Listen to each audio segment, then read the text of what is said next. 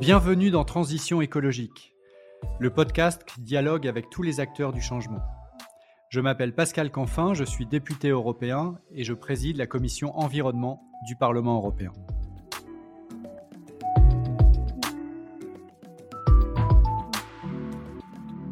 Dans ce podcast, je dialogue avec des responsables politiques, des chefs d'entreprise, des militants de la société civile, et nous soulevons ensemble le capot de la transition écologique.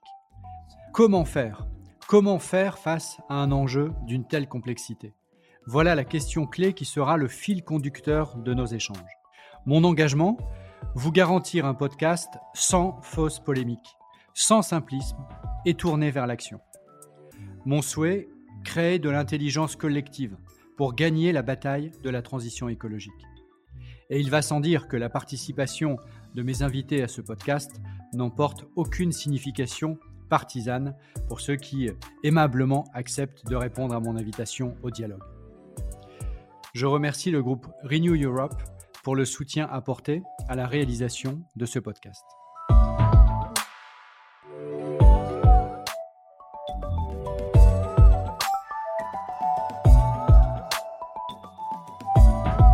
Je reçois aujourd'hui Cyril Dion, l'une des figures de la mobilisation citoyenne pour l'écologie en France.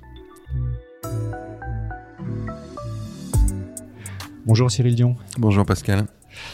Euh, vous avez euh, euh, notamment fait un documentaire que je pense tous ceux qui vont nous écouter ont vu. demain, il y a eu plus d'un million d'entrées en France avec Mélanie Laurent. vous avez ensuite était l'un des inspirateurs de la Convention euh, citoyenne pour le climat et j'imagine qu'on aura l'occasion de revenir sur le bilan euh, que vous en faites. Et puis plus récemment, euh, vous avez réalisé Animal, qui est un documentaire que je conseille à, tous ceux qui nous écoutent, que j'ai vu, que j'ai trouvé particulièrement touchant et juste. Et donc bravo pour cette dernière réalisation qui est encore en salle au moment où nous enregistrons ce podcast.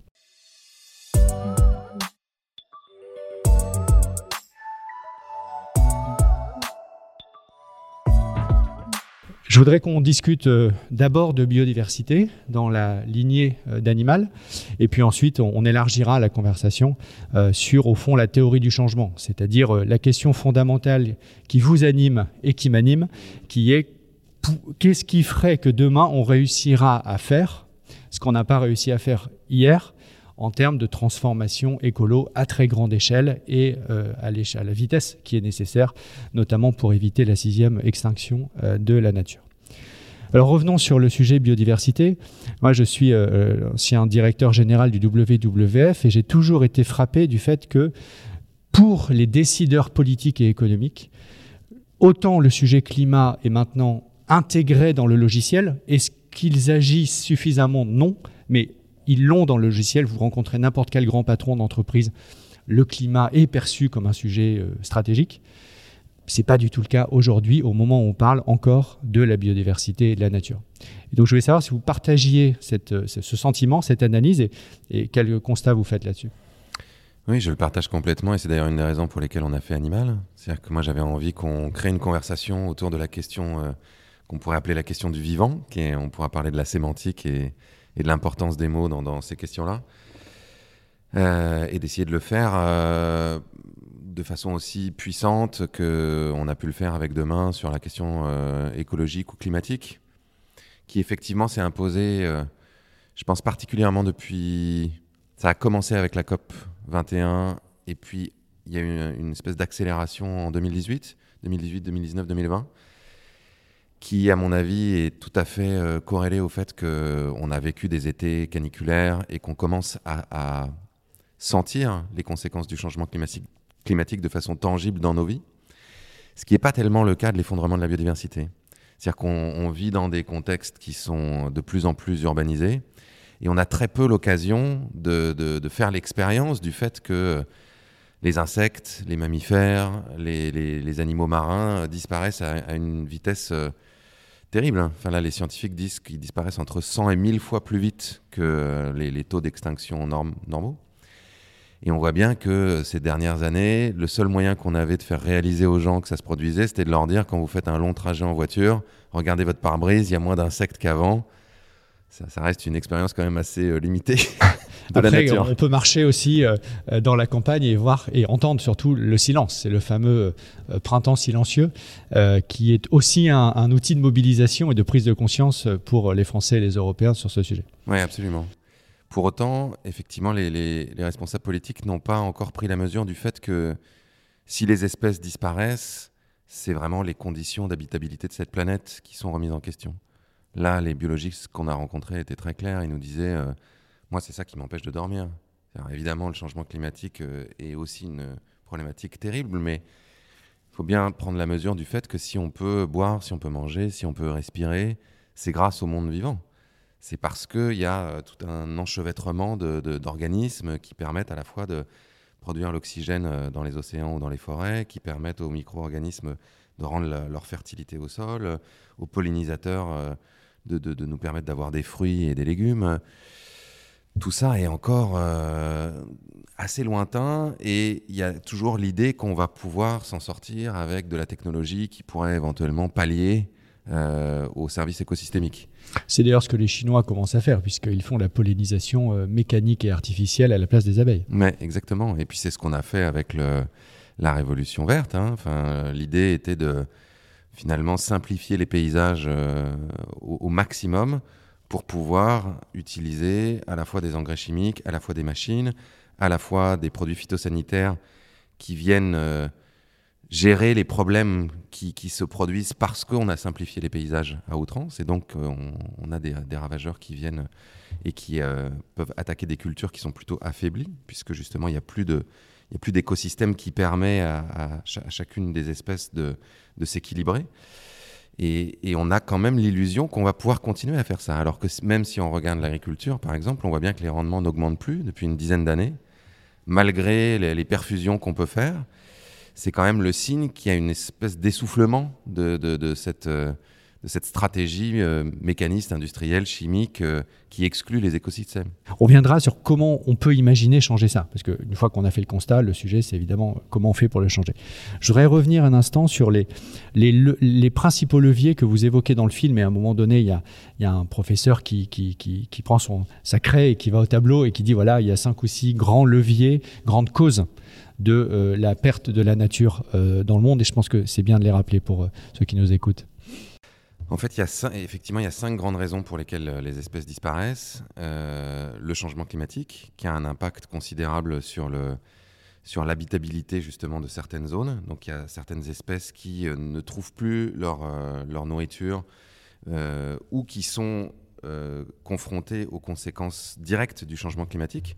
Ce qu'on a pu voir de plus frappant ces dernières années, c'est ce qui s'est passé en Australie, où ces méga incendies ont fait disparaître, je crois, un milliard 200 millions d'animaux en quelques semaines.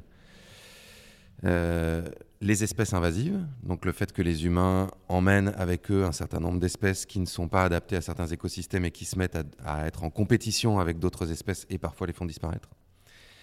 Euh, la surexploitation, donc la surpêche, donc la chasse excessive, le braconnage, euh, la pollution, la pollution chimique et la pollution plastique en premier lieu. Donc la pollution chimique notamment sur les pollinisateurs et par voie de conséquence sur les oiseaux, la, pollution plastique beaucoup dans les océans, surtout les, mammifères marins et les poissons, etc. Et la cause numéro un, c'est la destruction des habitats, qui, euh, qui vient principalement de deux euh, secteurs d'activité, l'urbanisation et euh, l'agriculture euh, industrielle, qui sont les, deux grandes causes d'artificialisation en gros de milieux. C'est pour ça que euh, toute stratégie un peu ambitieuse et cohérente de restauration de la nature et du vivant, en tout cas qu'on arrête de le détruire comme on le fait aujourd'hui, implique d'aller chercher ces cinq aussi grandes causes donc peut-être euh, deux choses sur lesquelles on, travaille parmi d'autres euh, en, Europe.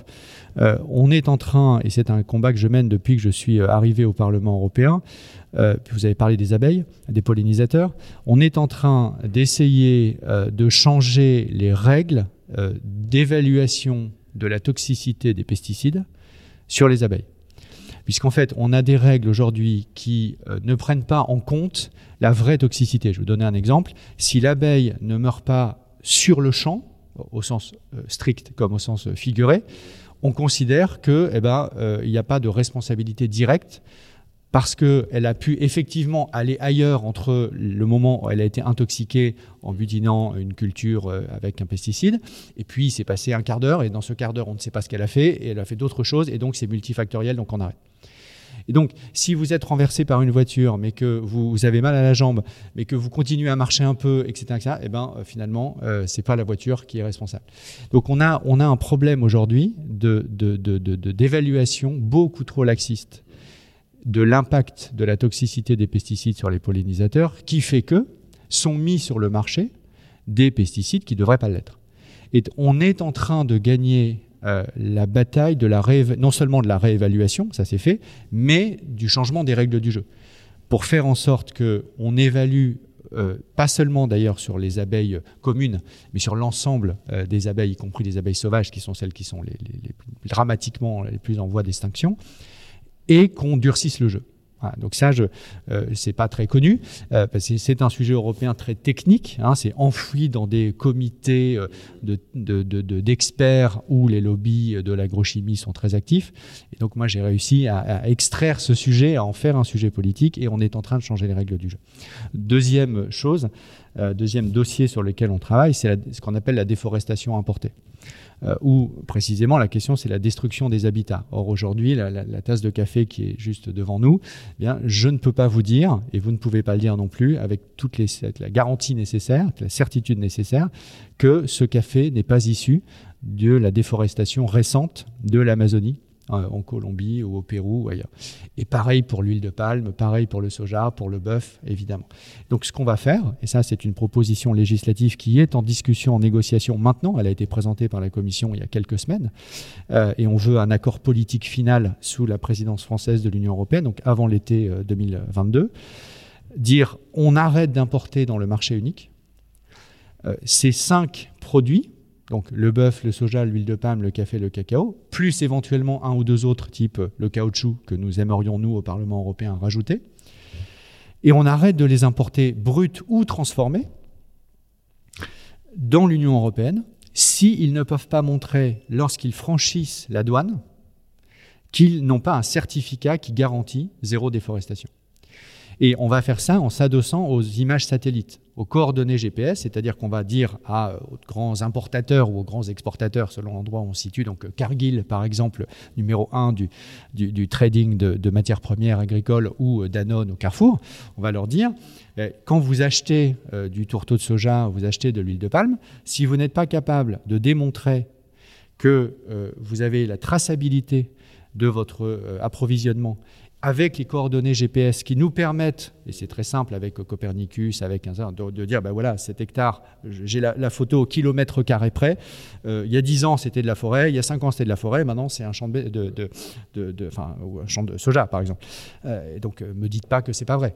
donc, c'est objectivable. Et on va être les premiers au monde à le faire. Ça, euh, l'objectif, c'est évidemment de le faire pour nous. Hein. On est déjà le deuxième marché du monde, ça a une vraie valeur, 500 euh, millions d'habitants. Mais en plus, on le sait, puisqu'on discute beaucoup avec les Américains, notamment les démocrates évidemment, euh, que si on le fait, ça aura une pression et un impact sur les États-Unis. Et donc, si et l'Europe et les États-Unis ferment progressivement leur marché à ce type de culture, bah, on espère, et c'est évidemment ça l'objectif, que ça aura un changement euh, concret sur le terrain, des pratiques, pour arrêter, en tout cas limiter euh, la destruction des habitats qui sont, comme vous le disiez, une des causes principales de perte de la nature. Donc voilà deux exemples de textes tout à fait nouveaux euh, et que on a des batailles qu'on a remportées. Alors on n'a pas remporté toutes les batailles, évidemment, mais celles-là on les a gagnées et ça permet d'entamer un changement qui, à mes yeux, doit être un changement systémique qui joue évidemment sur tous les leviers que vous évoquez. Oui, on a à la fois besoin de ça et c'est absolument indispensable. Et on a besoin de favoriser des mécanismes, euh, je pense notamment à la PAC, qui permettent d'aller vers de l'agriculture euh, régénératrice. C'est-à-dire qu'on puisse aussi aider les agriculteurs à trouver des modalités qui leur permettent d'avoir euh, autant de rendement, mais grâce à des mécanismes écosystémiques et en, en, réintroduisant de la diversité dans leurs pratiques, ce que font déjà un certain nombre d'agriculteurs. Il y a un réseau de fermes en France qui euh, essaie de se réensauvager. Justement, je pense à un garçon qui s'appelle Sébastien Blache, qui est dans la Drôme, qui a une soixantaine d'hectares et qui a déjà réuni euh, une quinzaine de fermes autour de lui, avec l'idée de réintroduire de la polyculture élevage et de documenter la présence d'animaux sauvages aux alentours ou à l'intérieur de la ferme, pour regarder comment les pratiques des agriculteurs impactent la présence des oiseaux, la présence des cervidés, la présence des rongeurs, et comment tout ça peut s'équilibrer, évidemment, en faisant en sorte que, ces animaux aient un impact euh, positif et pas un impact destructeur sur les cultures. Ça, c'est un champ de recherche qui est passionnant, qui les passionne, eux, en tant qu'agriculteurs, mais qui demande des transitions qui sont parfois très importantes. Enfin, on passe pas euh, de, j'en sais rien, 250 hectares euh, où on a largement simplifié et où on fait tout avec de la chimie à ce type d'agriculture-là en cinq minutes. Il faut que il y ait une phase de transition qui soit éventuellement euh, soutenue par les pouvoirs publics, qui soit subventionnée, et que dans les écoles d'agriculture, on commence aussi à former des jeunes agriculteurs à ce type d'approche.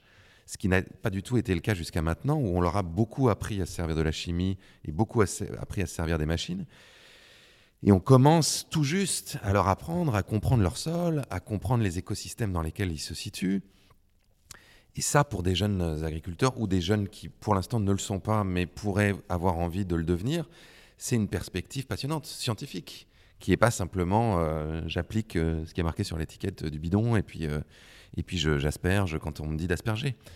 Et, et pour ça, l'Europe pourrait aussi avoir énormément je, je, sais qu'il y a eu beaucoup de débats autour de la réforme de la politique agricole commune.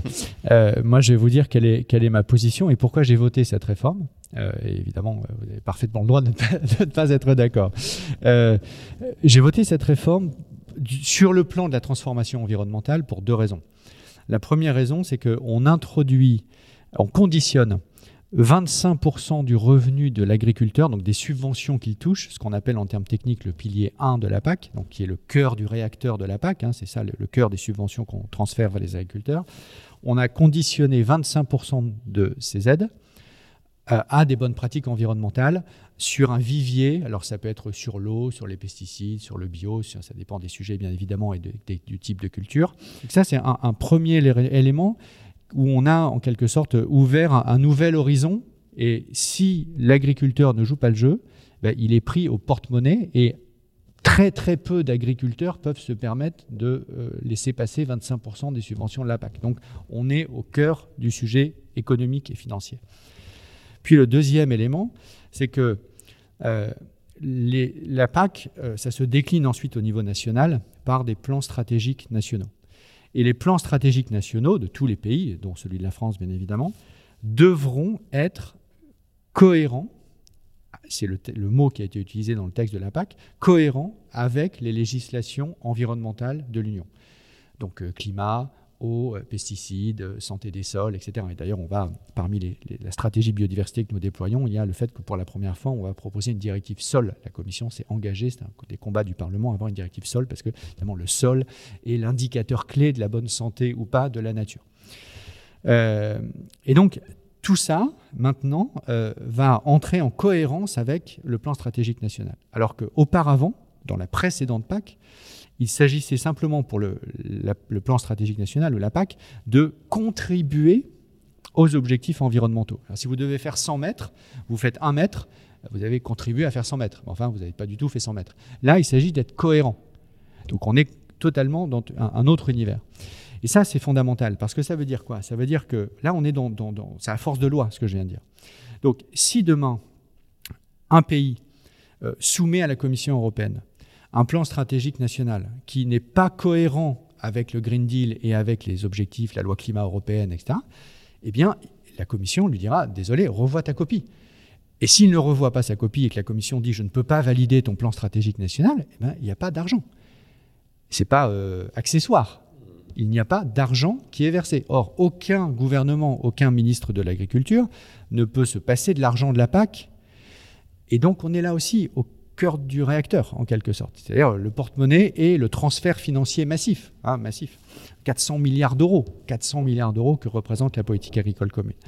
Donc, pour ces deux raisons qui me semblent des raisons systémiques, je pense que cette politique agricole commune, cette réforme, va dans le bon sens. Et si jamais, si jamais la Commission européenne ne, ne le faisait pas, en quelque sorte, parce que lobby, parce que, etc., eh bien, je suis absolument certain que des ONG, voire des syndicats agricoles, attaqueront ou attaqueraient en justice la Commission européenne, à juste titre. Et l'acte juridique qui validerait le transfert financier alors que le plan stratégique national n'est pas cohérent avec les enjeux d'eau, de pesticides, de, de climat, etc., eh bien, euh, serait euh, nul et non avenu. Et à ce moment-là, l'argent ne peut plus être versé.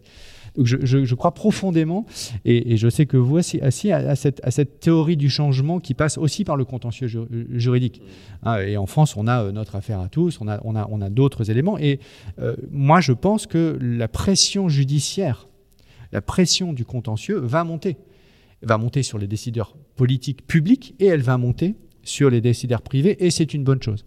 Mais on ne change pas la société juste par des arrêts et euh, des condamnations. Et donc il faut faire les deux. C'est euh, carotte et bâton, c'est classique, euh, mais je pense que ça fait partie effectivement de la théorie du changement.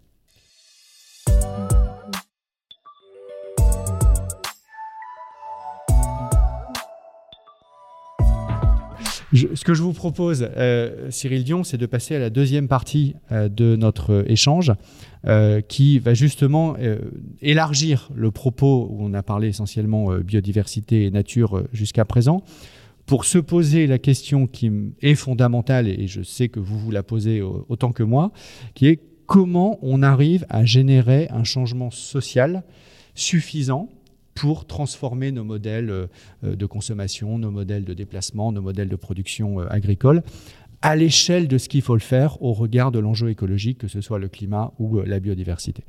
Et la question clé, c'est pourquoi on réussirait demain à faire ce qu'on n'a pas fait hier?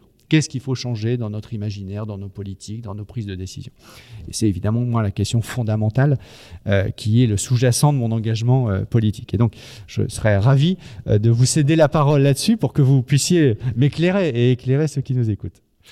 Pour moi, un des... Et vous êtes dans une position intéressante pour l'observer. Euh, un des problèmes majeurs qu'on a et qui, et qui empêche ce changement, c'est le, le poids démesuré des intérêts privés pour orienter les décisions publiques. On l'a vu sur la question climatique. On a maintenant euh, largement documenté l'influence qu'ont pu avoir des grands pétroliers comme Total en France, comme Shell, comme BP, comme Exxon, pour euh, semer le doute dans l'opinion publique, pour avoir un impact sur euh, les, orientations qui seraient prises par les gouvernements sur ces sujets-là. On l'a vu de la même façon pour l'industrie du tabac, pour l'industrie chimique.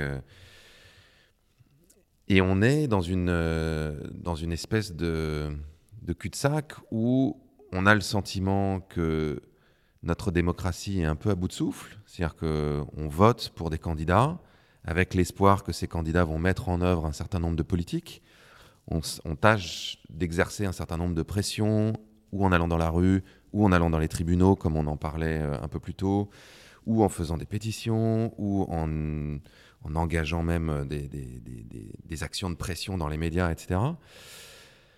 Mais finalement, cette, euh, expression démocratique, par tous ces biais-là, à la fois le vote et tous ceux qui peuvent s'exercer de, façon plus, non conventionnelle, pèse encore extrêmement peu par rapport à ce que les, grands lobbies et les intérêts privés peuvent faire.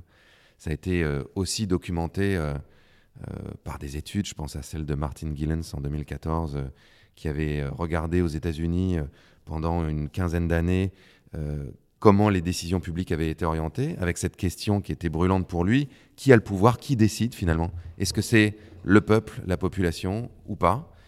Et la conclusion de cette étude était de dire non, en réalité, c'est l'élite économique qui, dans 80% des cas, oriente les décisions publiques. Quand j'en ai discuté avec euh, Hélène Landmore, qui, enseigne à Yale euh, les sciences politiques et qui est vraiment spécialisée sur ces questions de démocratie, et que je disais, mais pourquoi nos démocraties ont tant de difficultés à, se saisir de cette question pour, euh, pour apporter des réponses à la hauteur de l'enjeu climatique ou de l'enjeu écologique? Elle me disait, mais parce que au sens propre du terme, on n'est pas dans des démocraties extrêmement abouties. Évidemment qu'on est dans des démocraties qui, vont beaucoup plus loin que ce qu'on verrait au Venezuela, en Iran, euh, bien sûr. Mais la démocratie au sens propre du terme, c'est-à-dire celle où c'est la population, le peuple qui a le dernier mot, qui peut même avoir l'initiative sur un certain nombre de sujets, on n'y est pas vraiment dans nos institutions. Donc moi, ce qui me semble, c'est que on a besoin de travailler sur, euh, sur deux grands dossiers, enfin deux, grands mouvements, et qui s'articulent avec un troisième. À chaque fois qu'on a vu des, des, des transformations d'envergure dans la société sur des éléments très structurants, si je pense à la fin de la monarchie, si je pense à la fin de l'esclavage, si je pense euh, au droit de vente des femmes, à la, fin de la ségrégation, on voit qu'il y a à la fois de nouveaux récits qui émergent, c'est-à-dire des gens qui sont capables de penser le monde autrement que comme il est. Typiquement, c'est Martin Luther King qui dit euh, euh, Je rêve qu'un jour mon fils vive dans un pays où il aurait les mêmes droits que les Blancs. Il est capable d'imaginer ça. C'est les Lumières qui commencent à imaginer un système qui pourrait devenir représentatif plutôt que la monarchie. Donc ces nouveaux récits, ils, émergent à la fois d'intellectuels, d'artistes, de penseurs, de responsables politiques, pourquoi pas, mais ils émergent aussi d'un certain nombre de gens qui se mettent à vivre différemment. Quand Rosa Parks, par exemple, va s'asseoir dans ce bus, elle dit, voilà, moi je refuse cet état de fait qui est que les Noirs et les Blancs ne puissent pas aller dans les mêmes endroits, donc je transgresse. Ce qui s'est passé aussi avec les suffragettes. Bon. C'est ce qui se passe déjà aujourd'hui avec des gens qui inventent, par exemple, on en parlait euh, un peu plus tôt, des nouvelles façons de faire de l'agriculture, des nouvelles façons de créer de la monnaie, des nouvelles façons de produire de l'énergie ou des nouvelles façons de vivre, tout simplement, euh, qui se disent bah, moi je vais vivre en autonomie avec moins d'argent, ou qui se disent bah, moi je vais arrêter de manger euh, des produits d'origine animale. Bon, ce sont des récits qui émergent. C'est le premier mouvement. Le deuxième mouvement, ce sont des rapports de force. Dans tous les exemples qu'on a cités, il y a eu des rapports de force puissants qui parfois étaient non violents et qui parfois sont devenus violents. Ce qui est, euh, pour moi, le cœur de la problématique de ce qui va nous attendre dans les décennies qui viennent. C'est-à-dire, est-ce qu'on a besoin de passer par ce qui s'est produit pendant la Révolution française, ce qui s'est produit avec les suffragettes, où elles allaient incendier euh, des bureaux de poste, où elles allaient mettre des bombes devant chez le Premier ministre euh, Est-ce qu'on va devoir aller vers de l'action directe, ce qui s'est passé là aussi dans tous les exemples que j'ai évoqués y compris en Inde avec Gandhi, où il y avait des gens qui allaient saboter des lignes de train ou saboter des infrastructures, pour pouvoir engager un rapport de force suffisant qui permette euh, au pouvoir en place d'être euh, suffisamment euh, challengé pour être obligé de prendre un certain nombre de mesures. Dans le cas de la fin de la ségrégation, par exemple, on sait que quand Johnson signe en 64 l'acte qui, signe la fin de la ségrégation, c'est évidemment parce qu'il y a tout, le travail de Martin Luther King, de, tout ce mouvement non violent qui, a été très puissant, mais c'est aussi parce qu'il a extrêmement peur des émeutes qui sont sur le point de dégénérer, et que euh, d'un point de vue politique, c'est beaucoup plus simple pour lui de donner raison à la faction la moins radicale, mais en réalité, il est poussé par la faction radicale. Ce qui s'est passé aussi, par exemple, en France avec le mouvement des Gilets jaunes, au moment où c'était assez musclé. Et ça, pour moi, ça pose une question démocratique. C'est-à-dire que si on, a besoin d'aller jusqu'à cette épreuve de force-là, qui peut être d'une certaine manière violente, même si ce n'est pas violente euh, contre les personnes, en tout cas violente dans la dégradation de matériel ou dans le sabotage, c'est une faillite démocratique. C'est qu'on ne trouve pas d'espace dans lequel on est capable ensemble de faire un constat partagé et de faire des propositions partagées. Bon. Et le troisième mouvement, qui en règle générale est le catalyseur des deux premiers, c'est-à-dire des, nouveaux récits qui émergent et des rapports de force, ce sont les circonstances historiques. Quand on se retrouve euh, avec le droit de vote des femmes euh, en Angleterre, euh, c'est à la fois évidemment des gens qui ont pensé le monde différemment, c'est à la fois le travail des suffragettes et de tous les mouvements qui ont lutté pour ça, mais ce qui vient cranter, c'est la Première Guerre mondiale. Et le fait que pendant la Première Guerre mondiale, les hommes partent au front, les femmes prennent des responsabilités dans la société, il y a un déséquilibre démographique qui se fait, et que ça n'est plus tenable politiquement de continuer à considérer que les femmes sont des citoyennes de seconde zone après la Première Guerre mondiale. La fin euh, de, l'Empire britannique et l'indépendance de l'Inde, on peut dire que c'est Gandhi, on peut dire que c'est des gens qui ont été capables de se dire les Indiens valent autant que les Anglais en termes de récit, mais c'est aussi la fin de la Seconde Guerre mondiale qui fait que l'empire colonial est exsangue financièrement, militairement, et qu'il y a une, espèce de vente décolonisation qui se passe dans le monde. Et, si je peux me permettre de rebondir sur ces deux séquences historiques, la France ne s'est pas euh, illustrée par le fait d'être avant-gardiste puisqu'il a fallu attendre 45, donc pas simplement le premier conflit mondial, mais le deuxième pour le droit de vote des femmes, mm. et pour la décolonisation. On sait très bien que contrairement aux Britanniques, justement, euh, il y avait une unanimité après la Deuxième Guerre mondiale pour dire qu'il fallait au contraire reconstituer l'empire colonial et pas euh, tirer les conséquences de la Deuxième Guerre mondiale. Et, on voit bien que euh, bah, ça traverse encore aujourd'hui ces deux sujets, peut-être plus le deuxième que le premier, mais ça traverse encore aujourd'hui fortement euh, sa structure, l'imaginaire de la société française. Et donc ce qui est intéressant dans ce qui nous occupe actuellement, c'est qu'on voit des, des récits nouveaux émerger, c'est-à-dire qu'on voit des gens qui commencent à penser le monde différemment. Si on parle par exemple de de grandes tendances économiques dans le film Animal que, je, viens de faire. Il y a cet économiste euh, Éloi Laurent, qui est économiste à l'OFCE, qui, euh, qui enseigne à Sciences Po et à Stanford, qui dit ben, Moi, je pense qu'au XXIe siècle, l'indicateur le plus pertinent sera sans doute l'indicateur de la santé avant l'indicateur de la croissance économique, parce qu'il nous permet justement d'avoir une vue beaucoup plus vaste euh, du bon équilibre de nos sociétés. Parce qu'on regarde à la fois euh, la santé des gens, qui est a priori leur priorité numéro un, mais on est pour, pour évaluer la santé, on a besoin de regarder des critères économiques, des critères sociaux, euh, des critères sanitaires, mais aussi des critères écologiques, puisque c'est difficile d'être en bonne santé sur une planète malade, comme on a coutume de le dire. Donc ça, ça existe déjà, ça émerge, ces récits. Des rapports de force qui, pour l'instant, sont faibles, très faibles. C'est-à-dire que ce qui se passe en justice, ce qui se passe dans la rue, est, à, mon avis, vraiment... Euh, à l'aube de ce qui va se passer dans les décennies qui viennent. Pour le moment, comme je l'évoquais tout à l'heure, le rapport de force est largement en faveur des intérêts privés et rarement en faveur de l'intérêt général, même si ça progresse. Et le troisième, et je finis avec ça, et le, le, catalyseur pour moi, ce sont les circonstances historiques que le changement climatique est en train d'amener. Plus les conséquences du changement climatique et de la crise écologique vont être prégnantes, plus des populations vont être amenées, et des catégories de, personnes vont être amenées à se révolter, parce qu'elles seront les premières victimes. Et cette, euh, cette, espèce de pression qui va venir à la fois des circonstances climatiques euh, directes, c'est-à-dire des, incendies, des sécheresses qu'on voit déjà en Californie, et des populations qui vont se rebeller en disant mais euh, on ne peut pas euh, continuer à vivre sur, ces territoires dans ces conditions-là. Euh, peut-être qu'on va aboutir à des émeutes de la faim dans un certain nombre d'endroits du monde, vont mécaniquement pousser les deux, premiers mouvements. Mais ces deux premiers mouvements ont besoin de s'articuler. C'est-à-dire s'il n'y a que de la révolte, comme on le voit par exemple, si on prend l'exemple du printemps arabe, sans un récit et sans une organisation et une stratégie derrière pour mettre en œuvre une autre politique, on voit bien que ces révoltes ne mènent à pas grand-chose qu'elles sont rapidement récupérées par des gens qui ont des intérêts euh, finalement euh, qui ne sont pas ceux des révolutionnaires.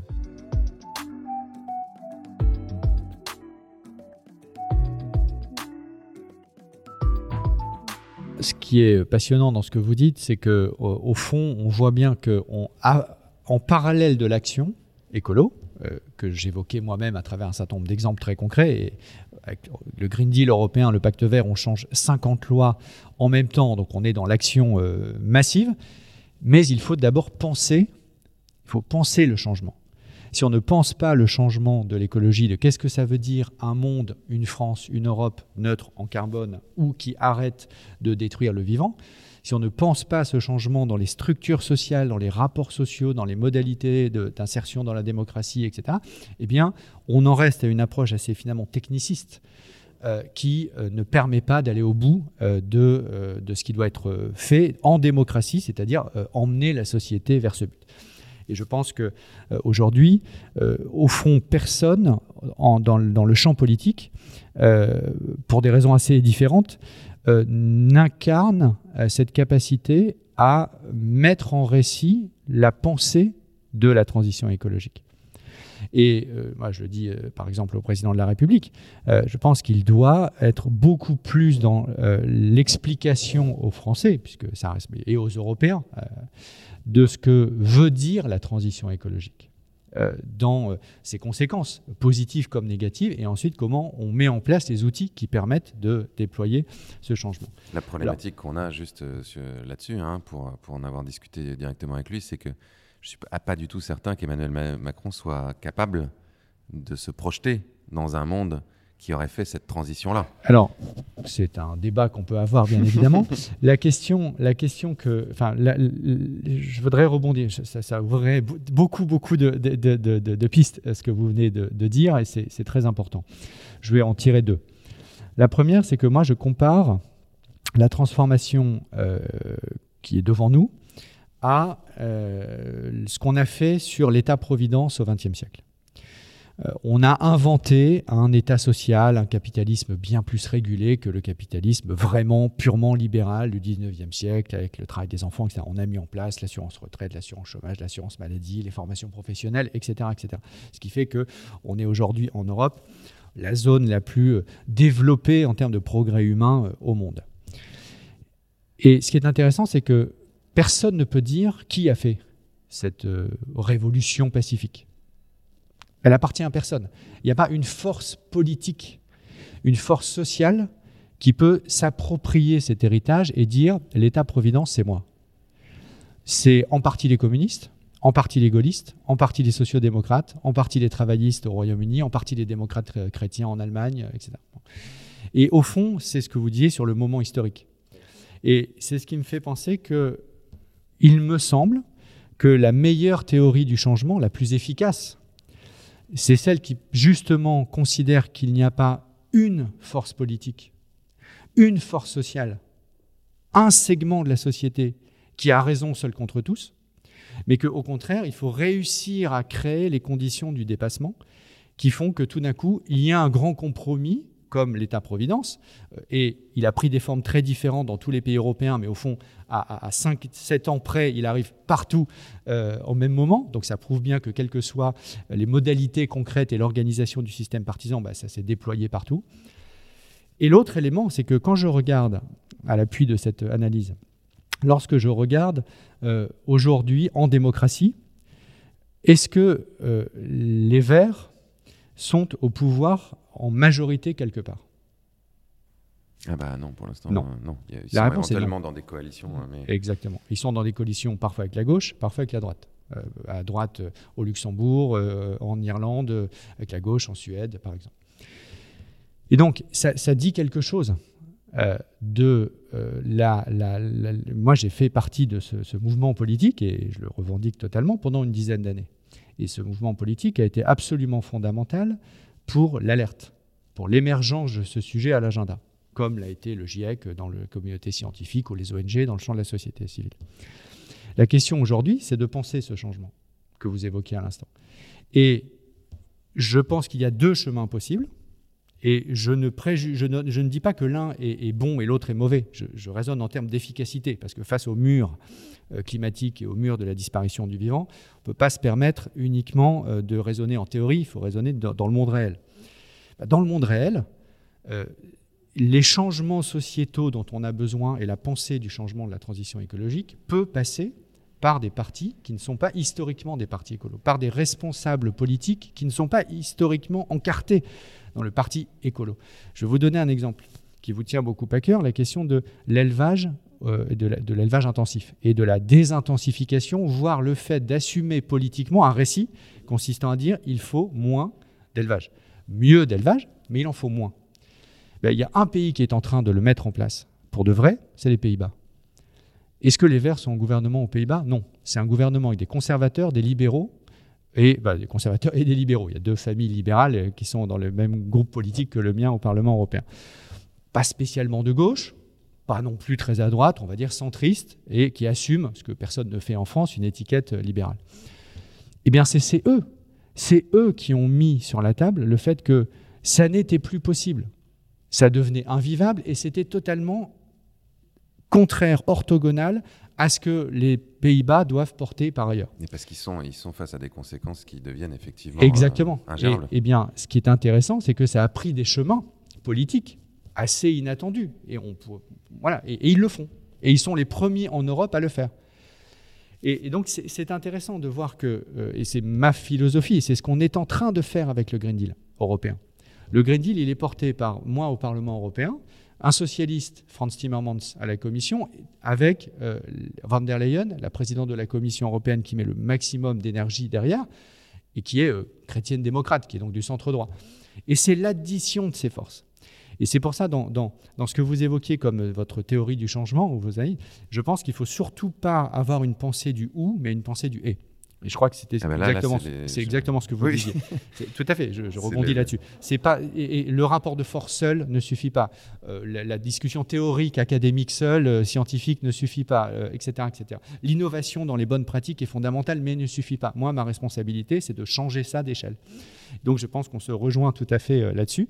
Et évidemment, je vous laisse commenter ce que je viens de dire, et puis peut-être dire aussi un mot sur la Convention citoyenne, parce que c'était justement mm. une expérience démocratique assez inédite. ce qui est intéressant par rapport à l'idée, par exemple, de, la mise en place de l'État-providence et, et, de ce qu'on a pu voir, c'est on retrouve un peu les ingrédients. C'est-à-dire qu'il y, a des gens qui portent des récits nouveaux. Je pense à Roosevelt aux États-Unis, euh, notamment. Euh, on voit des rapports de force qui ont commencé à s'engager. Euh, cette fameuse citation qu'on ne, ne saura jamais si elle est réelle ou pas de Roosevelt, mais qui été rapportée par Naomi Klein, qui en 37 aurait dit aux syndicats qui venaient le voir en lui disant il faut prendre telle mesure pour limiter le pouvoir du secteur bancaire, du secteur économique il leur aurait dit euh, Très bien, j'ai compris, maintenant allez dans la rue et obligez-moi à le faire.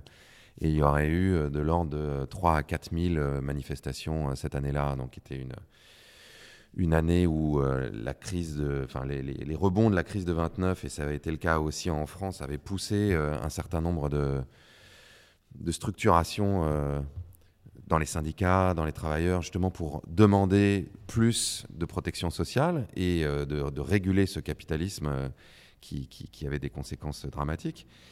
Et on voit bien que c'est la Seconde Guerre mondiale qui finit par être la, circonstance historique qui crante tout ça. Et qu'au au sortir de la Deuxième Guerre mondiale, on a un contexte favorable qui permet justement des alliances qui sont transpartisanes et qui permettent de mettre en œuvre un certain nombre de choses qui existent toujours aujourd'hui et qui sont malgré tout, euh, qu'il faut continuer à protéger on, peut se retrouver dans la même situation avec le changement climatique, effectivement. Et, pour moi, on a besoin de trouver euh, les bonnes modalités démocratiques qui nous permettent d'être le, catalyseur à la fois de, ces récits et de ces innovations euh, nouvelles et de ces rapports de force. Quand on a proposé la, la Convention citoyenne à Emmanuel Macron, c'est exactement cette conversation qu'on a eue avec lui, où je lui disais, ne nous racontons pas d'histoire, je sais et vous savez que vous ne prendrez pas les mesures radicales qui sont attendues par les ONG ou par un certain nombre de scientifiques, parce que d'un point de vue électoral, euh, elles seraient assez compliquées à défendre, parce qu'il y a plein de choses qui sont très impopulaires, parce que ça va à l'encontre d'un certain nombre d'intérêts économiques euh, que vous défendez ou qui ont participé à vous porter au pouvoir, ou qui sont simplement les intérêts économiques dominants, c'est-à-dire du système économique dominant et que vous tout seul, prendre une position qui, mettrait un certain nombre d'entreprises françaises dans une difficulté de concurrence par rapport à d'autres entreprises qui n'auraient pas les mêmes règles, vous n'allez pas le faire. Il me donnait par exemple l'exemple de, l'aviation en me disant bah, si moi je taxe euh, le kérosène ici, bah, les avions vont juste aller faire le plein en Suisse. Euh, au Luxembourg. Et donc, ou au Luxembourg. Donc quel, serait l'intérêt pour moi, président français Aucun. Donc je lui disais, donc je pense que la seule issue, c'est de remettre finalement le, la, décision à la population. C'est-à-dire que les Français eux-mêmes aient la possibilité de se pencher sur la question, de regarder quelle est la gravité de la situation et à l'aune de ça, formuler des propositions qui seraient acceptables pour le plus grand nombre.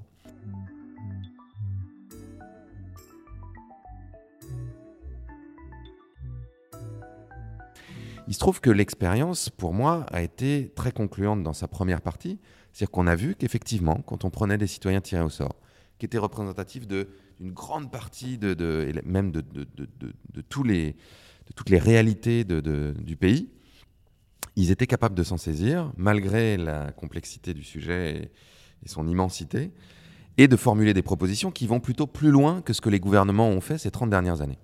Quand on a fait des enquêtes d'opinion au sortir de la Convention citoyenne, on a vu qu'il y avait un consensus euh, relativement large, autour de 60-65%, qui était prêt à porter un certain nombre de, propositions de la Convention citoyenne, à l'exception de quelques-unes qui étaient très polémiques, type 110 km/h, etc. Mais qu'est-ce qu'on a vu dans la deuxième partie? C'est ce, que j'évoquais euh, justement, c'est que là encore, la pression des intérêts privés a été considérable pour réduire une bonne partie des ambitions de ce que les citoyens avaient proposé. Et qu'on n'a pas été au bout du processus tel qu'on tel qu'on l'avait imaginé, en allant jusqu'à demander directement à la population son avis, en mettant au référendum, ce qui était à la fois la responsabilité des citoyens de la Convention, qui eux-mêmes, à un moment, ont une espèce de trouille de se dire Oh là là, mais nous, on a été formés, informés. et donc, on, a un avis éclairé sur la question. Si on demande aux gens par référendum, est-ce qu'ils vont être capables de se prononcer? Et donc, ce qui était assez fou, c'est-à-dire qu'ils se mettaient à réfléchir comme des élus. Et, en même temps du président de la République qui, à un moment, ne va pas jusqu'au bout de son engagement, qui, pour un certain nombre de gens, a été considéré comme exorbitant. C'est-à-dire qu'ils ont dit, mais pourquoi est-ce qu'il a été s'aventurer à dire qu'il allait tout reprendre sans filtre? C'est absurde, c'était impossible. Mais du coup, ça a eu un, impact qui, pour moi, a été délétère, dans la mesure où c'était encore une fois la, la crédibilité de la parole publique, politique, qui était trahie. C'est-à-dire que on avait, fait, on avait pris des engagements très forts et puis on revient dessus, et puis au vu et au su de tous, on voit bien que le travail des citoyens est grignoté, qu'on se met à avoir des propositions qui sont un peu vidées de leur sens, et que certes, on parvient à une loi climat qui fait un peu avancer euh, la question, mais qui reste quand même relativement insuffisante par rapport aux objectifs de la France, et encore une fois, qui s'inscrit dans un contexte où le président de la République n'a pas tenu ses engagements. Et donc, pour moi, tout ça concourt à une forme de défiance auprès de, des, citoyens vis-à-vis des élus, qui les conduit à aller de moins en moins voter, à, qui les conduit à avoir de moins en moins confiance finalement dans les promesses qui leur sont faites, et donc qui affaiblit le processus démocratique. Et si on continue à l'affaiblir, pour moi, le risque, c'est qu'on parvienne à des situations où les responsables politiques sont obligés de prendre des mesures d'urgence, parce qu'on a attendu trop longtemps et ces mesures d'urgence peuvent être potentiellement liberticides. C'est ce qu'on vit en ce moment avec euh, la pandémie. Alors, je vais répondre à, votre analyse, euh, que je partage en partie. On en a déjà beaucoup parlé ensemble, et euh, pour une partie, je ne partage pas. En revanche, ça sera malheureusement le dernier échange de ce podcast, puisque nous arrivons à la fin. D'abord, si, et je partage votre analyse, si certaines mesures de la Convention citoyenne n'ont pas été transcrites dans la fameuse loi climat. Je pense que c'est moins par rapport à des intérêts économiques euh, euh, brutaux qui se, seraient exprimés, mais plus par une peur d'aller trop vite, trop loin et de déclencher un effet euh, boomerang, comme on l'a vécu avec les bonnets rouges comme on l'a vécu avec les Gilets jaunes, où à la fin, finalement, aujourd'hui, plus personne ne parle de prix du carbone en France, puisque tout le monde est traumatisé. Et même la Convention citoyenne a commencé par dire, première décision, nous ne parlerons pas de prix du carbone, ce qui prouve bien à quel point tout le monde est traumatisé sur ce sujet. Et donc, quand on pense la théorie du changement, il faut aussi penser le risque que l'on prend à proposer une mesure qui finalement nous revient dans la figure. Juste un, mot là-dessus pour vous faire rebondir. comment vous expliquez que les citoyens de la Convention et les enquêtes d'opinion montraient que les gens étaient plutôt d'accord avec ces mesures? Pourquoi est-ce que les politiques ont peur alors qu'il y a ces deux signaux qui sont plutôt positifs? Je vais prendre deux exemples sur lesquels le trois exemples sur lesquels le gouvernement a euh, reculé dans les débats parlementaires et dans sa proposition. Le logement, l'agriculture et les routiers. Parce qu'au fond, c'est la même chose. C'est la même logique qui est derrière. C'est que, à un moment donné, on a vraiment discuté avec le président de la République de se dire, OK, est-ce qu'on fait cette... Euh, est-ce qu'on impose l'obligation de rénovation?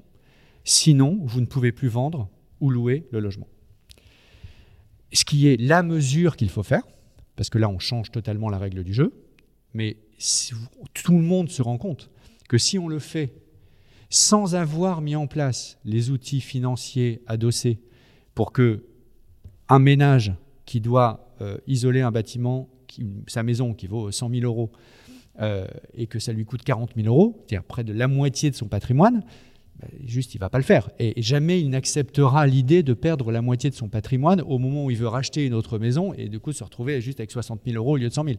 Ça déclenche des gilets jaunes du logement puissance 10. Donc il faut, avant de prendre cette mesure réglementaire, normative, qu'il nous faudra prendre un jour, j'en suis absolument convaincu, il faut mettre en place les modèles économiques, les opérateurs, les euh, sources de financement qui permettent de massifier et de dire, OK, la contrainte, elle est là, mais en face, il y a l'offre financière qui fait que ce n'est pas toi, après on conditionne ça au niveau du revenu, mais il y a un reste à charge, comme on dit en termes techniques, qui est de zéro pour une grande partie de la population française. Et ce travail-là, il n'a été fait par personne jusqu'à présent, ni par la gauche, ni par la droite. Et donc, tant qu'on n'a pas fait ce travail, mettre en place la norme, c'est politiquement impossible. Et on en a vraiment discuté, je peux vous le dire, on a hésité à le faire. Et on ne l'a pas fait. Mais ça ne veut pas dire que demain, il ne faut pas le faire. Mais il faut le faire comme une conséquence parce qu'on a rendu possible le souhaitable. Moi, c'est le cœur de ce que je défends, c'est rendre possible le souhaitable. Pareil pour les routiers. Les routiers, c'est dans la chaîne de valeur économique, c'est euh, sur le transport, c'est l'élément le plus faible, le plus en difficulté, celui qui dégage le moins de valeur ajoutée, avec des conditions de travail absolument horribles. Si vous leur dites, alors demain matin, c'est 30 centimes de plus au litre de gasoil par une taxe carbone X ou Y, on enlève la subvention qui existe aujourd'hui, et demain, évidemment, ils bloqueront point. Et la Fédération des transporteurs routiers, vous le savez aussi bien que moi, avait déjà dit à Matignon, si vous transposez la proposition de la Convention citoyenne, demain matin, les routiers bloquent les ronds-points. Et le gouvernement a dit, euh, non, je ne vais pas prendre ce risque, parce que de toute façon, si je fais ça, je vais devoir reculer sur tout le reste. Et donc, on ne l'a pas fait. Ça ne veut pas dire qu'il faut s'arrêter là, évidemment. Ça veut dire qu'il faut créer les conditions avec les routiers, avec les chargeurs, avec Amazon, avec la grande distribution, etc., pour faire en sorte que ça devienne possible de mettre en place cette euh, diminution d'une subvention nocive, comme on dit à l'environnement, qui est la subvention diesel pour les camions, et qu'on développe les alternatives technologiques plus propres, et qu'on rende accessibles à ces routiers ces alternatives plus propres. Voilà deux exemples, et j'ai pas, pas, pas le temps malheureusement de parler de l'agriculture, mais c'est la même logique. Donc c'est pour ça qu'il euh, faut bien comprendre pourquoi on n'est pas allé au bout et pourquoi le gouvernement et la majorité n'est pas allé au bout de certaines propositions. Il y a d'autres sujets où on sait bien que par exemple sur le, poids des voitures, euh, ils n'allaient pas avoir les constructeurs automobiles qui allaient tout bloquer parce qu'on passait de de 1400 kg à 1800 kg. Là, on voit bien que c'est. Euh, Cyril Dion, aujourd'hui en Europe, on est en train de prendre une mesure bien plus radicale, bien plus radicale. C'est la fin de la vente du moteur thermique, donc essence diesel, quel que soit le kilo, quel que soit ça, en 2035. On est en train de le prendre au niveau européen. C'est sur la table de négociation de la, commission, enfin, la proposition de la Commission européenne et c'est sur la table de négociation du Parlement et du Conseil. On aura un accord avant la fin 2022, c'est certain, définitif là-dessus. Eh bien, les constructeurs automobiles, maintenant, une partie d'entre eux sont très réticents, mais une partie d'entre eux sont très allants parce qu'ils ont fait les investissements, parce qu'ils ont les brevets, ils ont les technologies, ils savent faire. Et donc ils ont intérêt au contraire à ce que la règle du jeu change. Et moi, toute ma mécanique, c'est de créer ce cercle vertueux de la transformation à grande échelle, y compris avec la partie progressiste du business. Parce que sinon, on se heurte en permanence à des murs. Et je pense que cette théorie du changement-là est fondamentale et c'est celle qui permet de dépasser euh, les obstacles, euh, les renoncements qu'on a dû, qui a dû être opérés parce que le risque a été jugé, non pas parce que la prise de conscience n'est pas là, mais parce que le risque a été politique, sociétal, économique, citoyen, a été jugé trop important à un moment donné. Donc mon, mon job, euh, c'est à la fois en France et en Europe d'essayer de repousser en permanence les limites du possible pour atteindre le souhaitable. Il y aurait énormément, énormément encore de eh choses à dire et je vois dans vos yeux que vous avez très envie de répondre. Eh malheureusement, malheureusement, je vais quand même euh, vous laisser peut-être 30 secondes pour répondre à ce que je viens de dire. Ça me semble honnête intellectuellement. Euh, et ensuite, je vous poserai une toute dernière question euh, plus personnelle. Non, mais la, grande, je, je, partage évidemment le fait qu'il faut se parler, qu'il faut inclure tout le monde. La grande difficulté de ça, c'est que la plupart du temps, les ce que l'industrie va tâcher de faire, par exemple, si on parle de l'automobile, c'est évidemment d'avoir euh, tout un parc de véhicules électriques, que ça pose énormément de problèmes en termes de, de capacité à, changer tous les véhicules. En termes d'empreinte écologique, c'est considérable. Tant, qu'on. Enfin, pour essayer de résumer la question, pour moi, tant qu'on ne s'attaque pas à cette question des indicateurs, c'est-à-dire tant qu'on ne cherche pas à remplacer notre, notre obsession de la croissance par d'autres indicateurs qui sont euh, beaucoup plus pertinent, encore une fois, pour, euh, pour évaluer vers quel type de société soutenable on se dirigerait, on, on peut se perdre dans des ajustements qui, en termes de gains euh, finaux, sont, sont, sont beaucoup trop faibles. Ça, ouvre d'autres perspectives et je voulais mm. juste vous dire que moi je ne parle jamais de croissance mais toujours de prospérité parce que je pense que c'est un terme à juste titre parce que je pense que ça ça permet justement de ne pas se perdre dans des faux débats, mm. que ce soit la croissance ou la décroissance. Euh, parce que pour moi, la décroissance, ça revient à mythifier tout autant l'indicateur du PIB, mais à l'envers, ce qui ne mm. me semble précisément pas la solution. Euh, donc je parle de prospérité. Merci beaucoup, euh, Cyril Dion. C'était extrêmement riche. ça amènerait l'idée éventuellement d'un deuxième podcast, si jamais votre agenda le permet. et je voulais conclure par une question que je pose à tous mes invités. quel est le le lieu, l'auteur, euh, la musique, le film qui vous inspire le plus et que vous auriez envie de, partager aujourd'hui en, ce moment, moi, je vous encourage vraiment à lire euh, Richard Powers. Je vous encourage à lire Sidération, son dernier roman, et L'Arbre Monde, qui était son roman précédent. Parce qu'il a réussi, pour moi, à dramatiser quelque chose qui est notre, notre relation au reste du monde vivant et le, sens qu'on donne à, notre existence. À la fois euh, dans la dimension militante et, presque d'action directe dans l'arbre monde, et dans la dimension beaucoup plus sensible euh, de relation d'un père avec son fils, et de la relation de ces deux humains à l'infiniment grand et à l'infiniment petit. Et, je pense qu'on a besoin de ça en ce moment. On a besoin de, on a besoin de récits et on a besoin de, choses qui nous touchent, qui nous bouleversent, qui nous réinterrogent justement sur le, le sens de notre existence. Merci. Au revoir. Au revoir. Au revoir Cyril Dion.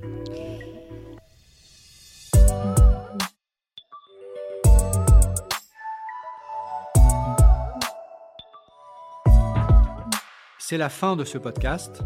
Merci à vous de l'avoir écouté et merci au groupe Renew Europe pour son soutien. N'hésitez pas à vous abonner, à poster vos commentaires et le lien vers ce podcast avec le hashtag Transition écologique.